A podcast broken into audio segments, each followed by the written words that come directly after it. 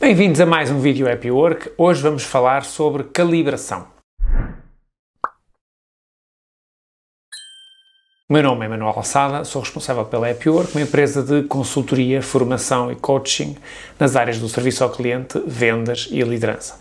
A calibração permite aferir se as várias pessoas que estão a fazer monitorizações de contactos se o estão a fazer com os mesmos critérios e da mesma forma. É uma ferramenta que permite que uh, quem esteja a monitorizar esteja a utilizar as mesmas regras de forma uniforme, sem caráter uh, subjetivo.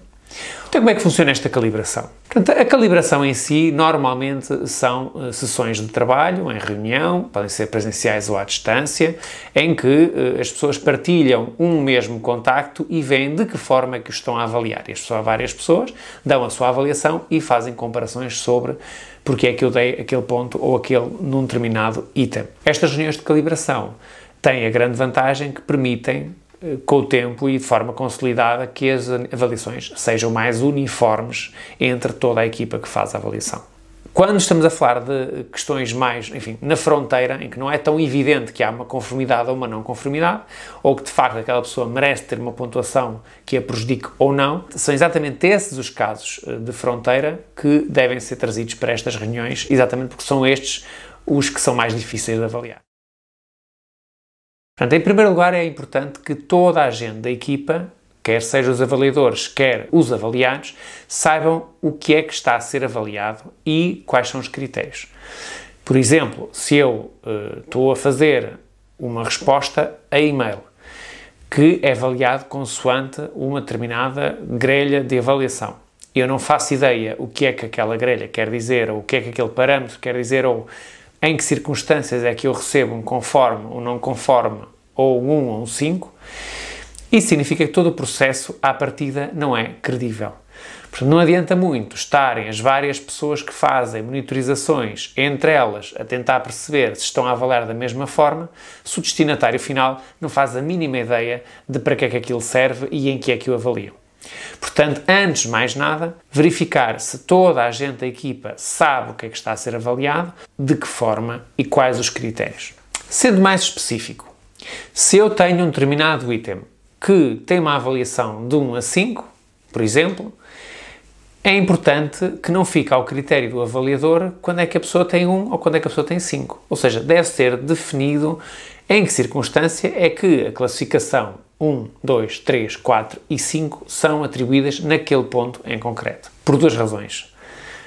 Para que o próprio avaliador saiba o que está a fazer e saiba quando é que deve dar um 3 e um 4, não fica apenas pela sua sensação uh, em relação àquela audição daquela chamada ou àquela visualização daquele contacto, e também para o próprio avaliado perceber em que é que tem que melhorar para atingir uma classificação superior.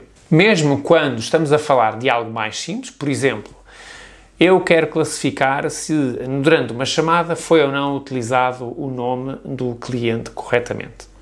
Se eu disser conforme ou não conforme, ou sim ou não, isto não quer dizer nada, porque eu posso nunca usar o nome do cliente e a chamada ser tão curta que nem sequer haveria forma de usar o nome do cliente.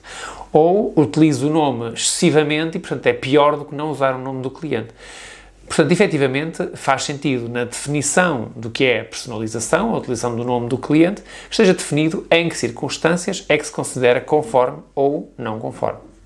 É importante notar que, eh, mesmo que aparentemente eh, o processo de calibração esteja a funcionar perfeitamente e, portanto, imagino que faz uma reunião uma vez por mês e os resultados estão muito próximos, todas as pessoas avaliam mais ou menos da mesma forma. É importante fazer este processo regularmente, porque há processos que mudam, há grelhas que mudam, há personalidades que mudam e, portanto, é importante que regularmente vá afinando e perceber se efetivamente as pessoas estão todas a avaliar da mesma forma.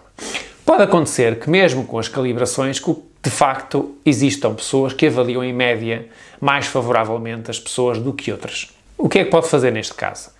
Em primeiro lugar, pode rodar as equipas. Se a Joana avalia consistentemente com 4,5 a média da sua equipa e o João avalia com 3,5, tente rodar as equipas para ver se essa tendência se mantém. Se a tendência se inverter, significa que de facto simplesmente as equipas uh, são desequilibradas e a equipa dos 4,5 é mais forte do que a equipa dos 3,5. Caso os números se mantenham em função do avaliador, temos de facto um avaliador que tendencialmente será mais benevolente do que o outro e teremos que perceber quais são os motivos para isso acontecer. E aí a calibração até pode ser só feita com estas duas pessoas, muito focada para percebermos o que é que se passa para este resultado ser tão diferente. Se tem consistentemente resultados muito dispares entre as pessoas, portanto, se tem de facto a eh, Joana com 4,5, João com 3,5, o Joaquim com 2,5 e eh, é muito inconsistente e é muito difícil fazer calibração, então o problema é da própria grelha. Há alguma coisa não está definida como deve ser que faz com que o resultado da calibração e o resultado das avaliações não seja consistente. Portanto, o problema aí se for generalizado uh, e se ninguém compreender muito bem a grelha e não for fácil fazer calibrações porque há muita subjetividade, então tem que ser revista a grelha para eliminar ao máximo a subjetividade. Se pelo contrário uh, as avaliações são relativamente consistentes, mas há uma determinada pessoa que tem resultados completamente fora do habitual, para cima ou para baixo, ou o que for, ou simplesmente diferentes, então o problema não está na grelha, provavelmente o problema está nessa pessoa que faz as avaliações e eventualmente poderá fazer outras coisas na organização, seguramente também úteis. Caso pretenda perceber um pouco melhor como é que poderá funcionar a calibração na sua organização, fale connosco. Muito obrigado.